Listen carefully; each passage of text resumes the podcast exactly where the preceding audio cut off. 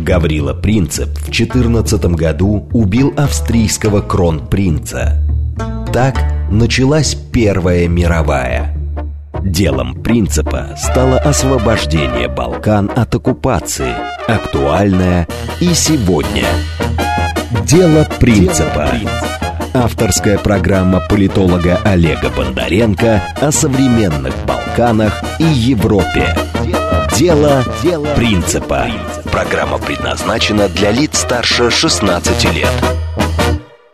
Добрый вечер, Москва. Как всегда, в 8 вечера вы слушаете программу «Дело принципа» на волнах радиостанции «Говорит Москва». Это совместный проект радиостанции «Говорит Москва» и портала «Балканист.ру». Если вам интересны Балканы, если вы хотите быть в курсе балканской повестки, читайте «Балканист.ру», подписывайтесь телеграм-канал «Балканист2019» и YouTube «Балканист ТВ».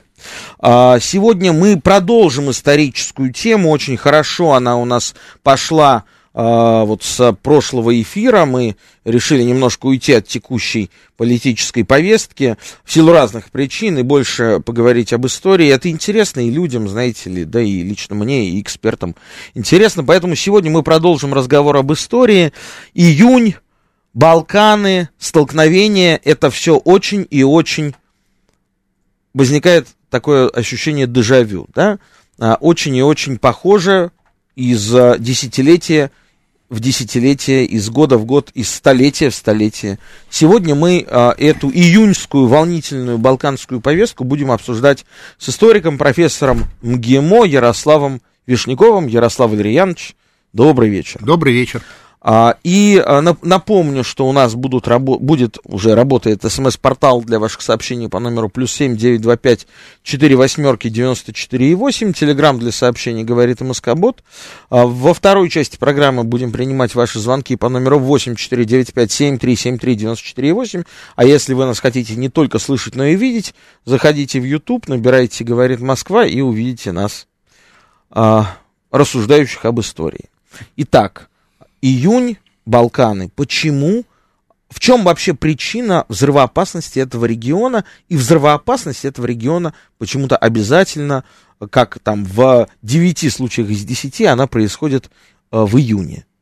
С чем это связано? Когда в истории это началось? Случайно это, не случайно? А какую роль в этом играет очень знаковый для сербов день 28 июня Видов Дан, День Святого Вита, который отмечается, казалось бы, а, который знают во многих славянских странах, но отмечается таким образом он только в Сербии прежде всего. С чем это связано, Ярослав? И вот сейчас мы снова видим, а, вы, наверное, слышали, следили за повесткой, опять столкновение в Косово, опять стрельба, опять жертвы, опять льется кровь, опять это может во что-то превратиться или, или не превратиться, да, но в любом случае э, нерв э, очень оголен, и именно в июне происходит такая история из раза в раз. Почему, когда это начало, началось, Ярослав Вишняков? Я не склонен думать, что здесь какая-то мистическая составляющая, знаешь, что июнь какой-то такой месяц, да, связанные с некими там концепциями, теориями заговора. Э, ну, собственно, самый громкий июнь произошел конечно, в Сараево, вот, когда был убит эрцгерцог Франц Фердинанд, и что послужило поводом э, началу Первой мировой войны. Э, ну, собственно говоря, ну, а самый 1 июнь случился на Косово в 1389 году, когда произошла знаменитая Косовская битва, которая, э, надо сказать, закончилась поражением на сербов от войск турецкого османского султана, и, собственно говоря, это затем уже, так сказать, стало началом вот, так сказать, зависимости Сербии от османского царства. Ну, давай перечислим э, события, случившиеся на протяжении 20 века э, вокруг 28 июня, упомянутого мной, да? Это ну, прежде всего. Ну, это еще знаменитый, так сказать, э, разрыв Сталин-Тита началось. Ну, подожди, в начале Сараева, да? Сараев, да, Сараево, но мы уже упомянули о нем. 28 да. июня 2014 года. Да. После этого 28 а, июня 48 года начало, начало разрыва, да. Происходит заявление от Советского информбюро. Совершенно верно. Казалось да, бы, да, кто в Москве тогда думал о каком-то дне Святого Вита, наверняка... Я думаю, не знали даже. Даже не знали, а да? Что, так совпало. Что память о Первой мировой войне была не очень такая яркая в те годы, так, наверное, не знали, да. Ну и кроме того, распад Югославии начался в июне. Подожди, подожди, мы дойдем до распада ну. Югославии. Я хочу вот прям последовательно. Да. А, вы удивитесь, если услышите, что все важное в истории Югославии и Сербии происходит в июне, и конкретно 28 июня, а в этот а, очень важный для сербов день. Исторически, да, это про, про, проигранная битва на Косовом поле 28 июня 1389 года, а 14 год фактически а, повод для начала Первой мировой, 48 а, год, 1948 а, разрыв верно. Сталина Ну, это на, начало, разрыв позже уже произошел, но это начало, начало разрыва. Начало разрыва да. Следующее, 28 июня, происходит уже в 91 вот, году. да, как я сказал. Да, развал да. Югославии. Ну, начало, да, развала, дальше война. 28 июня. Да, кровавые И 28 июня 2002 года, 21 год назад, выдача Слободана Милошевича а, да, в Гаагу. Да, да, да, да. То есть все важные э, такие, как бы сейчас сказали, реперные точки истории страны происходят в июне 28 числа. А э, история начала 20 века такая, э, в общем, к чему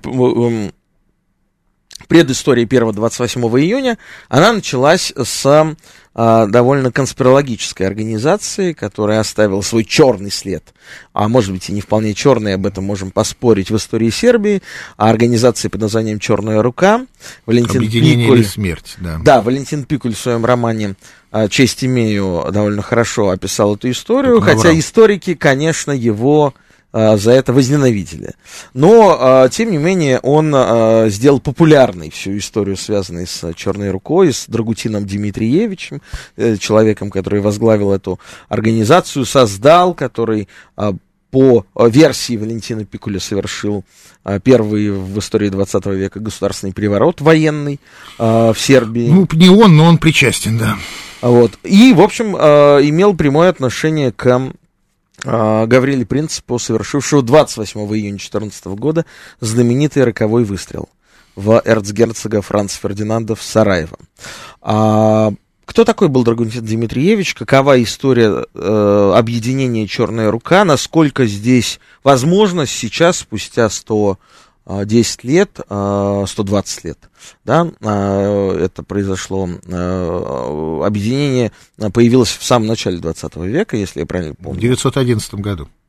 Ага, то есть... В 1911 году. То есть свержение Абреновичей а, Нет, а черной руки еще не существовало. Черной руки еще не существовало. Да. Тем не менее, расскажите, пожалуйста, Ярослав, про а, то, где правда, где вымысел, что это было ну, за объединение. Во-первых, тут опять же нет никакой конспирологии, да, и неких там, так сказать, мистических э, вещей. Да, тут, конечно, можно строить много разных теорий заговора, но на самом деле все объяснимо и все было при, так, приземленно, так скажем, да.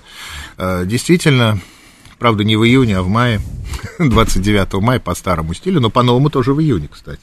Да, это получается 11 июня по новому стилю. Uh-huh. Чуть-чуть до, до 28-го не, до, не, не, не дошли, да? Вот, произошел действительно кровавый... Какого года? 903 в 1903 да. году произошел кровавый в Белграде переворот, убили сербскую королевскую чету, а, Александра Абреновича и его жену Драгу, ну, то, собственно говоря, там причины были многообразные, так сказать, вот, собственно говоря, это был следствие А расскажите, кто, кто были эти Абреновичи? Почему этот переворот удался, вот всю эту историческую ну, Дело в том, подоплеку. что тут уже, так сказать, нужно целую такую историческую программу, ну, Абренович так мы ее это, и готовим. это такая вторая, да, так сказать, эм, правящая династия, которая пришла к власти в ходе э, событий сербских восстаний, второго сербского восстания, да, так сказать, и а вот как раз предок э, да, Александра, Милош Абренович, так сказать, вот он основатель, можно сказать, этой династии. Надо, кстати, оговориться, что никаких там, так сказать, голубых кровей в этих династиях не, не текло, что не... От крови... сахи да, да, нет, были. свинопасы. Свинопас, Свинопас. Вот, свинья, вы знаете, это национальный, так сказать, символ Сербии, так сказать, да, из нее ее готовят много разных и вкусных блюд. Вот. И, в общем-то, в ходе на вот этих восстаний, так сказать, вот был убит первый вождь восстания, Кара Георгий, Георгий Черный, был убит он вот как раз по приказу Милоша Абреновича, голова была отослана турецкому султану который пришел, кстати, в ужас от увиденного. Предательство, да? Да, в ходе предательства, так сказать, да, это был просто такой передел, скажем так, власти. Вот, и, э, так сказать, знаете, так сказать, вот династия Абреновичей стала, так сказать, вот э, править после вот как раз нам, нам, да, там, когда провозглашена была там сербское княжество, 33 год Конституция была принята, в начале 35-го там Сретенский устав, затем в 38-м году вторая была такая Конституция. 1800. 1800, да, 38 -го года, акторированная, то есть даровал султан, да, эту Конституцию.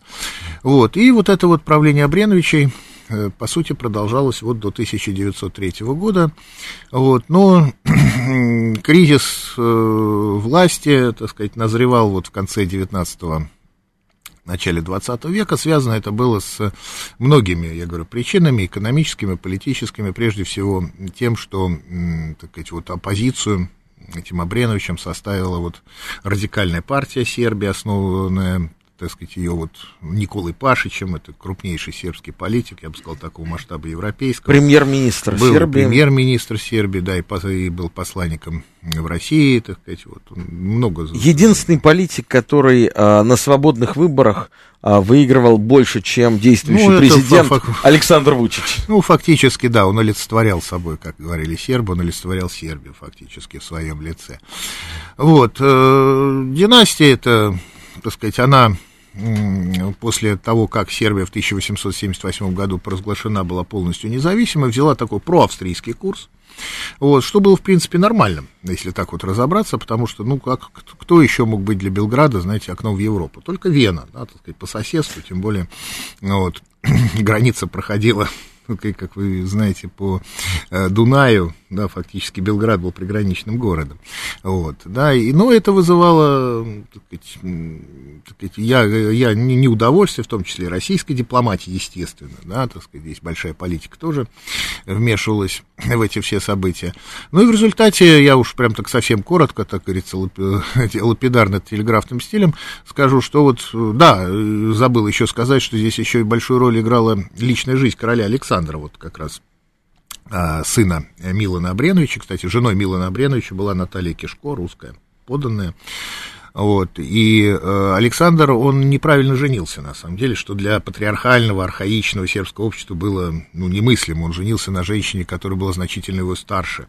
Она была вдовой. Многие ее считали, извините, как сейчас правильно так сказать, сказать-то, не очень приличные женщины. С пониженной социальной да, да, с пониженной социальной ответственностью. Вот, она была фрейлиной, кстати, королева Наталья, это королева Драга, которая, вот, он ее, а, мало того, что он на ней женился, сделал королевой, но поскольку наследников не могло родиться. А, ходили слухи, что престол он хочет передать одному из братьев этой королевы. Это вызвало так сказать, большое негодование и практически во всех слоях сербского общества. И в результате вот сербские офицеры, вот как раз в 1903 году, среди них был так сказать, уже упоминаемый нами Драгунтин Дмитриевич. Вот он был действительно важной фигурой в этом э, заговоре.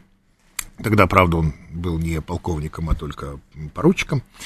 Вот, э, они эту династию с престола свергли, кроваво ее убили, ну, вот, очень жестоко. Выкинули с балкона. Выкинули, да, там, ну, зарубили саблями, там, так сказать. Как это э, называется с, это, а, словом приличным, дефинистрация. Ну, если это так можно сказать, да, то, да, дефинистрация, но, так сказать, достаточно... От слова фенстер немецкого, да, окно, да, то есть да, выкидывание да. Ну, из окна. Из окна они уже выкинули, так сказать, уже трупы, да, да потому да. что убили их так сказать, вот непосредственно в спальне, где их и нашли. Вот. Э, ну и вот как раз на престол восходит Петр Каргеоргиевич, внук легендарного Каргеоргия. Но я прошу прощения, дорогой профессор, вспоминая э, вашу замечательную экскурсию в Народном музее Сербии, недавнюю, э, там было сказано еще несколько очень интересных нюансов по поводу связей э, русского престола с династией Абреновичей, э, как это пытались... Нет, Абреновичами. Было Абреновичами, я имею в виду, как э, Петербург пытался подкупить или повлиять на Михаила Абреновича? Не на Михаила, а на, на... Александра, или на, на Милана. На Милана Абреновича, да. Нет, ну, естественно, не, не все было так уж э, совсем просто. И вот эта вот русская жена, опять же, там же ну, была Ната... какая-то Нет, Наталья история. Расскажите об Кишко, этом. она действительно была, да, так сказать, дочь бессарабского помещика, вот, и, естественно, была выдана замуж за Милана, ну, собственно говоря, с определенными все-таки такими политическими целями, конечно, это понятно. Вот. э, Но надо сказать, что личная жизнь Милана, она была довольно бурная. Милан, так сказать, он, так сказать, не отличался супружеской верностью. э, И в результате с Натальей-то он развелся.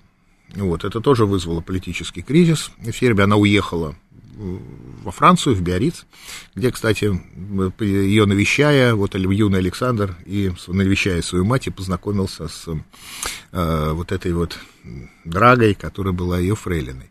Вот. Э, там был вопрос такой тонкий династический, потому что у Милана был, ли, был внебрачный сын вот, от некой Артемизии Христич. Вот. Это тоже очень беспокоило не только русские, но и австрийские круги, мало ли что, да, некий, так сказать, наследник престола, который может претендовать да, на а, сербский престол, это было никому не надо, ну, в общем-то, да, это и не случилось. Но, собственно говоря, сам Александр, он своими действиями, вы понимаете, отвернул от себя и Австрию, и, так сказать, во многом и Россию, вот, хотя, опять же, много конспирологических слухов, что не якобы, якобы, да, российская дипломатия причастна к этому убийству, на самом деле совсем не причастна и никакого касательства не имела, об этом показывают все документальные материалы. Вот недавно мы как раз на сербском языке в Сербии издали книжку, сборник документов «Россия, 903 год, переворот Сербии по русским документам» вместе с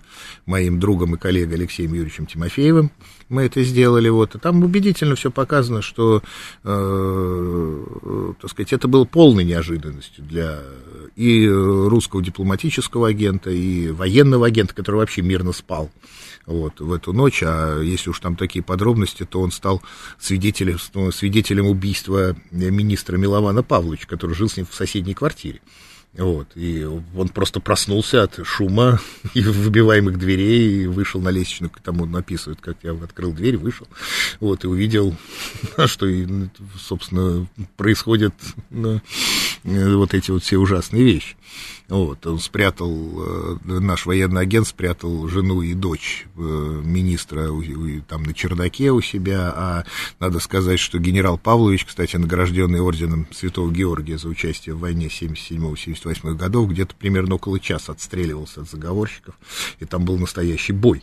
То есть вот пока его просто превосходящие силы, да, как говорится, вот, противника не, не, не, не убили.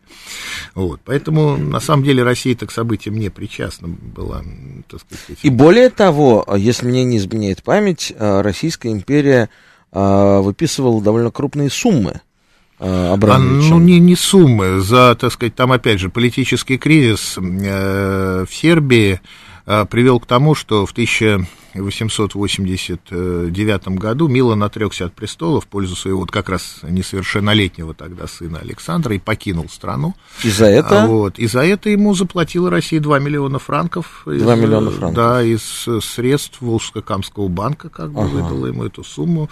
Вот, ну, известная фраза, кстати, Александра э, Третьего, которую он там э, в мемуарах Ламсдорфа, она есть. Когда же этот Скотт Милан покинет Сербию? Вот, говоря, а да, Скотт вот. Милан, он а, изначально проявил себя как а, очень проавстрийский персонаж, ну, поэтому Российская империя сочла возможным заплатить ему 2 миллиона франков за то, что ну, он ушел... это очень упрощенно, что он был такой проавстрийский. Он а за что его, ему заплатили эти деньги? Э, ну, дело в том, что, собственно говоря, Россия действительно хотела видеть, э, да, здесь такое вот э, русофильское так сказать, правительства, что и произошло, потому что после 1889 года при несовершеннолетнем Александре образовался Регенский совет. Главную роль в этом совете играл Пашич, прорусский, прорусофильский, да, так сказать, и все это устраивало Петербург. Да, Милан за границей, у власти про, э, так сказать, про такие российские силы стоят, да, есть король, пусть несовершеннолетний, но законный, и поэтому вроде как, э, да, вот этот вот... То есть уже тогда э, мягкая сила, да, она, вопрос, в общем, ну, являла себя... Ну, вот если говорить, да, в политическом поле, да, так финансовой сказать, красе. Да, и вот тогда вот, в общем-то, все такое было вот,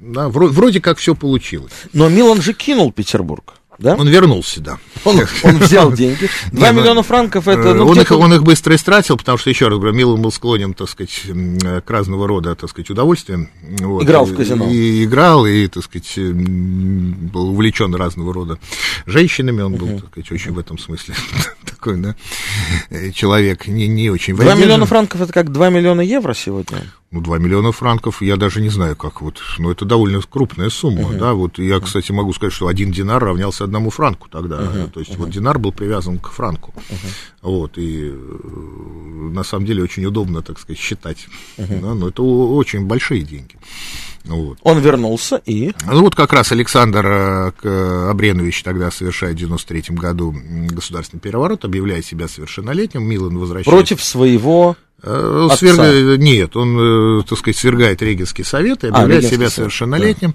Вот, начинает, типа, самостоятельно править. Вот как раз возвращается Милан в страну, его отец, становится соправителем сына. И вот тут-то как раз, да, Петербург, так сказать, опять взволновался. Вот, э, да, но, тем не менее, вот этот вот кризис все равно нарастает, связанный, опять же, с проавстрийским этим курсом. Хотя, на самом деле, э, Милан, он, в общем-то, довольно много сделал для Сербии. Не надо думать, что это какой-то вот авантюрист, который сидел на престоле. Нет, это, э, ну, человек государственный. Он создал сербский банк, он создал сербскую армию, он провел государственные реформы, он открыл там в результате Белградский университет. Вот множество было таких вот реформ позитивных, которые должны были сделать Сербию, ну, скажем так, похожей на европейское государство. Вот. Да, другой вопрос, как эти, так сказать, иногда все это потом функционировало и работало, вот, это другой вопрос. Но, тем не менее, он довольно был весомый внес вклад именно в государственное строительство Сербии. Милан, так сказать, вот. Но вот переворот вот этот в результате свершился, вот, и еще, говорю, такие пришли, вот такие прорусские настроенные. Кто был движущей силой переворота и чем они руководствовались? У нас прям передача про переворот один получается.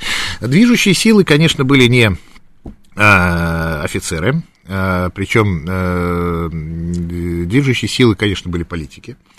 Вот, и здесь, опять же, э, ну, еще не до конца ясно, так сказать, э, кто стоял. Скорее всего, это были либералы Йова Новакуба, еще партия такая была, они были, так сказать, вот вдохновителями этого переворота.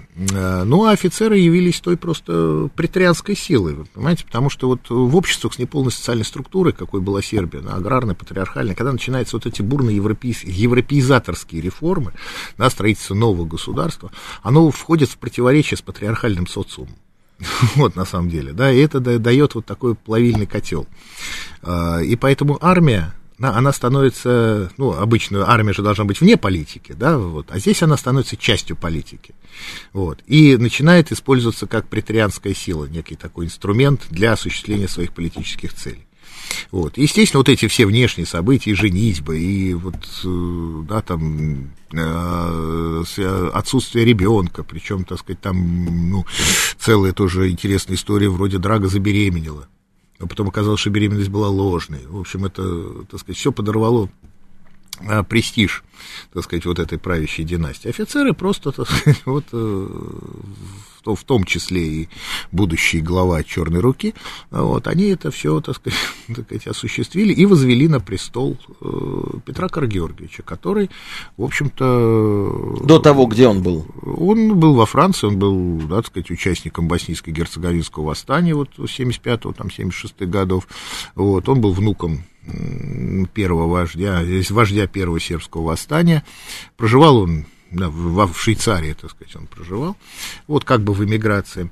Вот, и вот эти заговорщики де-факто фактически возвели его, так сказать, на престол. Был ли он к этому готов?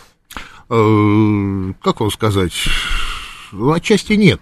Вот, и он был к этому не то чтобы готов, но, так сказать, свою э, роль он принял, вот, так сказать, сразу же, да, так сказать, он приехал в Белград, был, а, вот, и, так сказать, начал, так сказать, свое правление, и вот с этого момента, с 1903 года, влияние России в Сербии, оно э, увеличилось, усилилось противовес австрийскому. Хотя Австрия, она все равно продолжала играть ключевую роль, особенно в экономике, но если учесть, что там 90% сербского экспорта, в основном свинины, оно приходилось на Австро-Венгрию. О роли Австрии мы еще поговорим а, сразу после выпуска новостей. Оставайтесь с нами. Сегодня Обсуждаем историю Сербии 20 века с профессором Ярославом Вишняковым. А, будет интересно. Дело принципа. Авторская программа политолога Олега Бондаренко о современных Балканах и Европе. Дело, Дело принципа. Продолжаем эфир программы «Дело принципа» совместного проекта радиостанции «Говорит Москва» и портала «Балканист.ру». Обсуждаем историю Сербии начала 20 века, почему этот регион такой взрывоопасный. С профессором ГИМО Ярославом Вишняковым у нас есть несколько вопросов, которые пришли нам в мессенджеры, и уже звонит нам наш регулярный слушатель Вайс. Здравствуйте, говорите, да, вы в эфире. Добрый вечер, Олег спасибо за интересного гостя, за интересную тематику. У меня вопрос современный к вам. А, но сейчас, естественно, англосаксы пытаются зачистить все русское на оставшейся Сербии, где, если не вдаваясь в подробности, «Газпром» нефти и «Газпром» пустили основательные долгосрочные корни уже на протяжении 20 лет. Рос, Росатом ну, имеет... Не 20, долго... не 20, не 20. Ну, с 2003 года... С 2000, э, с 2000 девятого. С 2009 -го, То есть вот неполные 15 лет, 14 Ну, начали лет. восстанавливать завод в Панчево НПЗ с 2003 -го года. Газпром нефть купила НИС ну, нет, э, да, в 2009 было... году. Да, в 2009 ну, году до виду... того не было никакого отношения, не имело. Российская Федерация восстанавливала завод в Панчево. Нет, вы ошибаетесь, вы ошибаетесь. Российская ну, Федерация х... не имела к этому никакого отношения. Ну, хорошо, говорите дальше. Да. Я вот хочу вас спросить, э, Олег, вот ваш прогноз не просто там как тестирование, угадаете, не угадаете. Если действительно дробление Сербии произойдет, я имею в виду Косово, удастся ли э, не Вучичу, а кому-либо другому оставить за Сербией Метохию, кроме Воеводины? Вот. А второй вопрос профессору уважаемому. Ну, по 19 веку, вот на его взгляд он упоминал войну, видимо, русско-турецкую.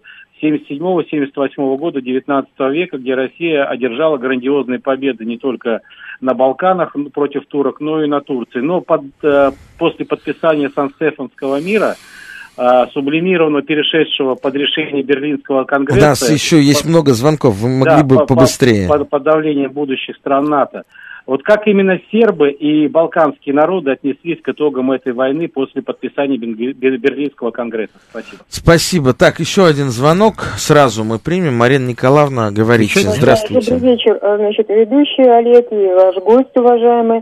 Вы знаете, значит, э, я понимаю, что немножко, может быть, сломаю сейчас повествование, но простите меня великодушно.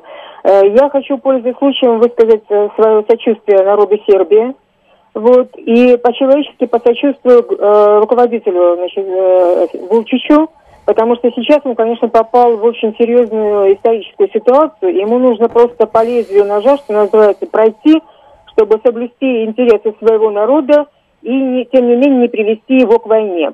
А вот теперь, если позволите, вопрос. Скажите, пожалуйста, правильно ли я понимаю, что э, в Косово албанцы пришли во времена э, правления Брастита – и если это правильное, значит, мое мнение, э, тогда скажите, пожалуйста, Бростита чем руководствовался? Значит, он мог, э, как хорват, он мог, ну, подгадить сербам. Спасибо, Марина а, Николаевна, а, но мнение не вопрос, вполне значит, правильное. Момент, э, ведь была какая-то официальная версия, политическая, социальная, экономическая. Спасибо. Спасибо. Можно я тогда поясню, что Да, конечно. Сказать? Ну, надо сказать, что албанцы пришли в Косово еще в 17 веке. Вот. Да, это, так сказать, есть известная сербская история, называется «Сербский исход». На исход в ходе я сейчас опять же не буду, так сказать, долго говорить, а, войн так называемой Священной Лиги с Османской империей, это все закончилось Карловицким миром, вот в местечке Срамские да, Карловцы. Карловцы, там есть капелла мира стоит, вы, наверное, Олег, видели, если были. Вот, поэтому, так сказать, э, вот эта, так сказать, албанская история, она очень давняя. И я могу сказать, что в начале даже 20 века, да, вот уже там, вот, к моменту даже, когда э, э, вот территория Косово вошла да, по итогам балканских там уже войн э, в состав так сказать, сербского королевства, сербское население там уже не составляло э, большинства. Поэтому, в общем-то, Тита к заселению албанцев, в общем-то, никакого отношения не имеет. Это уже была такая вот данность. Да, и, кроме того, здесь еще надо учитывать, ну, и Вторую мировую войну, потому что там было такое Бали Камбатар, это такое албанское движение национальное, тоже воевало оно там и против коммунистов, вот, в том числе. Но это, в общем-то, отдельная история, поэтому, в общем-то, слушательница ошибается, Тита, общем-то, здесь... Да, и, конечно, предыдущий слушатель тоже ошибается. Да, а, что... Метохия — это Метохия часть это... Косово. Метохия — это в переводе а, монастырская земля. А, Воеводина это север, это вот да. как раз э, нынешняя граница с Венгрией, Нови Сад, да, самая, так сказать, столица такая, да, Воеводина. А, собственно говоря, вот Сербия... Нефтегазовая те... столица Сербии. Да, где как раз вот наш слушатель упоминал, там, так сказать, Газпром, да, так сказать, там, э, так сказать, низ, низ да, индустрия, офис да. главный находится. Вот, и поэтому Нови Сад, кстати, тоже такой, там очень много русских, так сказать, специалистов работает. Вот. А то, что мы говорим, это, так сказать, территория Санжак, так сказать, вот, да, ну, Санжак это даже севернее, Косово да, и Метохия это все-таки, да, э, ну, дорогой профессор, если я правильно говорю, ну, это Метохия это... это западная да, э, граница Косово, да, да, западная, да, где да, Печь, это, да, где ну, Печеская патриархия, ну, это, да, и вот говоря, да, все эти вот места. Северная вот эта часть, где, собственно говоря, вот, а, собственно говоря, это вот тоже мусульманская вот часть, да, если говорить о Сербии, это нынешний э, Санжак, а где, так сказать, действительно преобладает, так сказать, вот, мусульманское население. Но здесь надо что понимать, что Сербия, э, как, в общем, любая балканская страна, она многонациональная. В Сербии самое передовое, пожалуй, в мире э, законодательство по национальным меньшинствам. Если вы собрали, кажется, 5000 подписей, там минимальный порог, и сказали, что вот вы считаете, что есть нация, там, я не знаю сейчас, никого не хочу обидеть, нация э, древо, древолюбов, и у вас есть 5000 подписей, то вам выделяются квоты, вы можете претендовать на а, сразу присутствие в местных органах власти, а, чуть ли не до Верховного парламента. То есть таким образом, например, известный певец Звонко Богдан, это такой ну, сербский, это... сербский а, Фрэнк Синатра, а, только Синатра был представителем итальянцев ну, да, в Америке, а Звонко Богдан а, добился признания маленького этноса буньевцев, а, которых раньше считали хорватами, а он сказал, нет, это не хорваты, это отдельная народность, составляющая 20-25 тысяч человек, проживающая а, буквально у самой границы с Венгрией, и вот он Звон... стал главным этим бунтевцем. Звонко Богдану можно, он лицо, так сказать, у них фигура известная, певец, и, так сказать, и ресторатор. Винодел. Винодел, да, да ресторатор. Да, да. Вот, поэтому это такой символ один из, так сказать, сербской культуры, если так Но на самом деле вопросы, а, они так или иначе, а. Не только с историей связаны, и вот в продолжении вопроса, вопросов уже прозвучавших, а, скажите, пожалуйста, простят ли братушки во второй раз фактически предательство России? Все смотрят, волнуются за ситуацией в Kosovo. А, вы а знаете, в чем, мой... предательство России? Да, ну, во-первых, я, я так думаю, могу да, да, да, досказать за нашего а, слушателя. Вероятно, он имеет в виду, что Россия сейчас не способна никак помочь а, братской а, Сербии. Да, если бы она могла бы, а как она бы помогла? Ну, я не знаю, знала? может, я уже сегодня от Игоря Виттеля слышал, дорогого моего приятеля, журналиста, идею, что как Россия должна Понимаете, отправить если бы... войска, там еще что-то. Я не знаю, но у нас войска были до 2003 года, мы их вывели, этот контингент. Да, вот если бы мы да, их оставили, да. наверное, была бы ситуация ситуация Косово. другая, да. Я считаю, что это была ошибка. Это была Вы, чудовищная вывод, ошибка. Вывод сербских, извините, российских миротворцев из этой территории после вот как раз, да, 99-го года. Ну, а как мы сейчас можем, ну, если только там, я не знаю, какими-то заявлениями, да, там, дипломатическими, ну, там, резолюция 1244 есть, в конце концов, которой Россия придерживается. Ну, вот. ну хорошо, а, вернемся к истории. Значит, ам... Ну, тут, да, тут много у нас э, и по текущей э, повестке нас спрашивают. Если Орбан пойдет освобождать воеводину кто кого поддержит Россия, не переживайте, Орбан не пойдет Никто освобождать не Воеводину. пойдет, а, да, Воеводина это сербская земля, Вот. и венгры там абсолютно комфортно себя чувствуют. И Орбан это главный Да, друг Надо Вучича сказать, что сейчас. венгров там уже осталось очень мало. Ну и это тоже правда. Потому что венгры все уехали в Венгрию. Да, Потому что да, Венгрия да. после вот распада Югославии раздавала активно паспорта. А вот мне, мне нравится вопрос исторический, возвращающий нас в нашу повестку. Вена нас много раз кидала в 18 веке, а мы почему-то считали ее своим союзником всегда. Хороший вопрос. Что значит кидала? Я что-то вот не понял. Ну, Ну, м, выступал, ну, давай так вспомним, да, э, историю, как э, э, русский император послал э, на помощь э, значит, русскую армию, когда случилась революция в Вене в А, ну, ну это 19 Николай век. Первый. Да, это, да, да, так сказать, 19 революцию как век. раз и Венгрии подавляли. Венгрии да, подавляли, Венгерский да. мятеж, да. А, а после этого Габсбургская Ну, монархия нам отплатила. Ну, она как отплатила? Она Другим. заняла позицию вооруженного такого нейтралитета. Она не ста- Николай I рассчитывал, что она станет союзником, ну, выступит в союзе с Россией против, да, так сказать, вот Франции, Англии Турции в э, так, Крымской войне, ш- чего э, Австрия не сделала. Это был, в общем-то, да, действительно просчет э, российской дипломатии тогдашнего главы Карла Васильевича Несельрода. Может, он, так сказать, не просчитал. Вот. Но надо сказать, что Австрия была союзником России во Второй русско-турецкой войне при Екатерине II, если вот автор имеет в виду XVIII век. Вот. Э, Один из, кстати, важных договоров был, вот все говорят, там эпоха дворцовых переворотов, да, что там был какой-то безвременный. Нет, стратегический. Первый такой российский стратегический договор, я считаю, был подписан с Австрией в 1726 году о союзе. Да, и это позволило, например, на основании этого договора потом Россия уже участвовала, например, в Семилетней войне. Вот, да, где был разгромлен Фридрих. Кстати, несмотря на то, что он был разгромлен, войну он выиграл. Вот такой был парадокс. Но тем не менее, поэтому я вот тут, в общем-то, все-таки хотел бы пояснить, что имеет в виду, так сказать, наш э, зритель, слушатель. Еще один вопрос. Габсбургский дом, будучи заинтересованным в Сербии, предлагал как способ закрепления своего влияния династический брак, наверное, имеется в виду по Абреновичам. Э, Вы знаете, э, такие естественно, вы понимаете, что Александр, который вот уперся, да, он, видимо, вот его упрямство его изгубило, э, хотел жениться на этой драге, вот, это вызывало неудовольствие, ну, я это уже говорил сегодня, да, и, естественно, да, возможности, конечно, заключения династического брака рассматривались, одной из немецких, в основном, принцесс, да, германских, так сказать, там.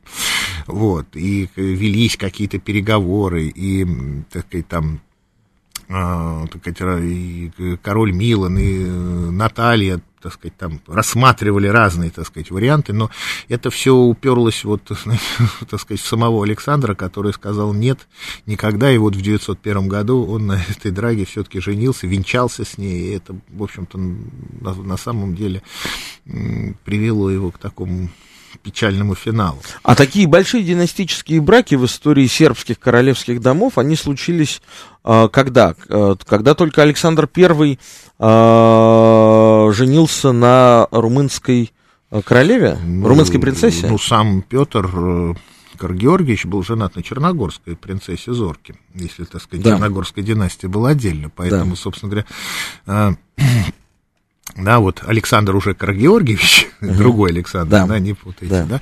он, собственно говоря, был внуком черногорского короля Николы, Мгм, мгм. вот, э, собственно говоря...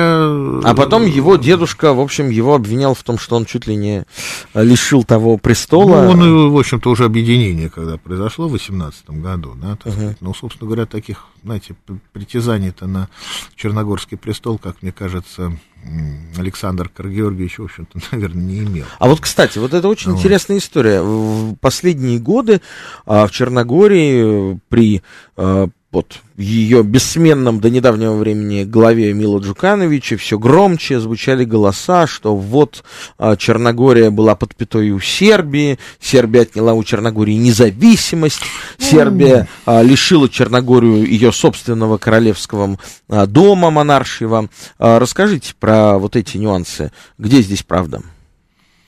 Господи, ну это же все, вы понимаете, политические заявления. Конечно, которые, ну вот они нуждаются вот в пояснениях. Они, так сказать, тут мало имеют такой вот, да, общего с, э, так сказать, вот, с реаль, если разобраться, да, в нюансах. Ну, собственно говоря, да, это... У Черногории была своя династия, династия Негаши. Негаши да, да, Негаши. Это король, единственная страна... Да, князь, король Никола. Да. Это единственная страна, где а, человек а, а, одновременно Э, сочетал в себе функции э, главы церкви, да? Нет, нет, нет, уже, так сказать, э, уже не было такого, это было до так сказать, задолго до Николы. Это было э, при э, одном из ярких представителей этой династии, действительно талантливый поэт, это и классик, так сказать, такой сербской черногорской литературы, это Петр II Негаш, который был одновременно и главой церкви. А вот его уже преемник, племянник Данила, он объявил Черногорию светским княжеством. Вот это был первый такой шаг на пути к ее э, независимости от Османской империи. Она же тоже формально входила вот, да, вот, в пространство Османской империи. Вот, а вот уже, так сказать, вот, вот преемник уже, так сказать, Данилы, вот Никола, да, Николай Негаш Никола, вот, он надо сказать, ну, правил страной, знаете, как, э, ну, я не знаю, э, ну, считал это своей собственностью, по большому угу. счету. Это такая вот маленькая ну, в общем, традиционная... ничего необычного в этом нет. Мила Джуканович тоже ну, это, как будто да, считал ее своей собственностью. Ну, это же маленькая, вы понимаете, страна, вот, э, и здесь, естественно, личность а правителя... А как черногорские принцессы оказались при дворе Николая II? Милиция из стана, две принцессы, так сказать, были выданы замуж за российских великих князей. Но, знаете, Никола, он проводил, знаете, есть такое у историков понятие традиционной дипломатии. Uh-huh. Вот, когда она основана, как вы понимаете, в том числе и на династических браках. Вот э, Никола был такой яркий представитель вот этой традиционной дипломатии. А как ему было еще воздействовать? Было много детей? Было много детей. Как еще воздействовать на, да, так сказать, вот большие... Да, кого-то в Россию, кого-то, кого-то в, Италию. в Италию. Да, так сказать. И вот поэтому, так сказать, он вот э, так сказать, выдавал, так сказать, замуж своих дочерей. Вот, да, и, собственно, принцесса... Елена, принцесса, да, была этим замужем за итальянским королем, вот Виктором Мануилом, да, так сказать, вот мирится стана за... Виктором Мануилом э, Вторым, вторым, да. Вот, и э, вот Черногорка-1 и Черногорка-2, как их называют в своих мемуарах Вита, он их очень сильно не любил. Они что... привели к двору а, и познакомились с ну, Александрой Федоровной а, Григория Распутина. Ну, тоже, так сказать, да, есть такая версия, но, в общем, да, так сказать. Ну, в основном, ну, знаете, они вот как раз занимались тем, что, почему их вид это не любил, а, они вытягивали, ведь э, вытягивали деньги из российского бюджета на содержание содержанием, так сказать, вот, эм, Черногории, но фактически с их папы. На самом деле ведь черногорский бюджет, он э, больше, чем наполовину состоял из русских субсидий. Ну, была даже строчка в бюджете Российской империи официальная, да, да, вот, а, да содержание и, Черногории. И на черногорскую армию тоже выделяли значительные средства. Мы немножко ушли от темы, а вот все-таки, а Ярослав, на ваш взгляд, в чем причина взрывоопасности региона, когда он проявил себя столь взрывоопасным? И, э, ну, понятно, дальше это уже как снежный ком покатилось, а, но, но с чего все началось? Ой, на этот вопрос я даже не знаю, как ответить однозначно. Ну, в общем-то, началось это все, наверное, с э, конца 18, со второй половины 18 века, когда постепенно зарождается само понятие «восточный вопрос». Да? Это был больной вопрос европейской политики. А, связан он, прежде всего, конечно, с ослаблением самой Османской империи, вот, кстати, уже невозможности э, удерживать так сказать, вот эти территории под своим таким полным контролем. Для России нужны были проливы, сразу могу сказать. Босфор, Дарданелл, это, так сказать, вековая мечта, это были стратегические, экономические интересы. И не случайно, кстати, почему я говорю восточный вопрос, это коротко. Первый такой геополитический проект разработала сама Екатерина II, когда а, предложила Иосифу II, императору Австрии, как раз, почему-то я говорю, тут вот зритель говорил, я говорил, пояснить, что значит кидал. Вот, э, совместный проект по разделу Османской империи, и называется этот проект греческий, правда, такого доктринального какого-то оформления он не получил, но в письмах остался. Вот, поэтому, когда, так сказать, э, наполеоновские войны, последующие события, этот восточный вопрос, они, как говорил Михаил Сергеевич, усугубили, на, тут э, накладывается это все на э, возрождение, собственно говоря, национальное самих народов. Вопрос, кстати, такой немаловажный, кто мы? Да, отсюда развитие в Европе и мире разных пан-идей. Ведь пан, панславизм появляется, да, концепция. Причем он накладывается на другие концепции. Пангерманизма, вот объединение Италии, да, пан...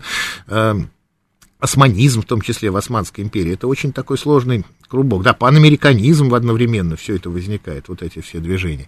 И вот здесь, э, как историки, выделяют такую концепцию повстанческой государственности. То есть вначале возникает восстание, а потом на основе восстания возникает, так сказать, уже идея некого, некого государства, идея повстанческой государственности. Вот. И главный еще один момент, если уж совсем тоже коротко, то, э, вы понимаете, совместить э, в полиэтничных Балканах и ответить на вопрос, кто мы, это все равно, что погружаться в третину э, без дна.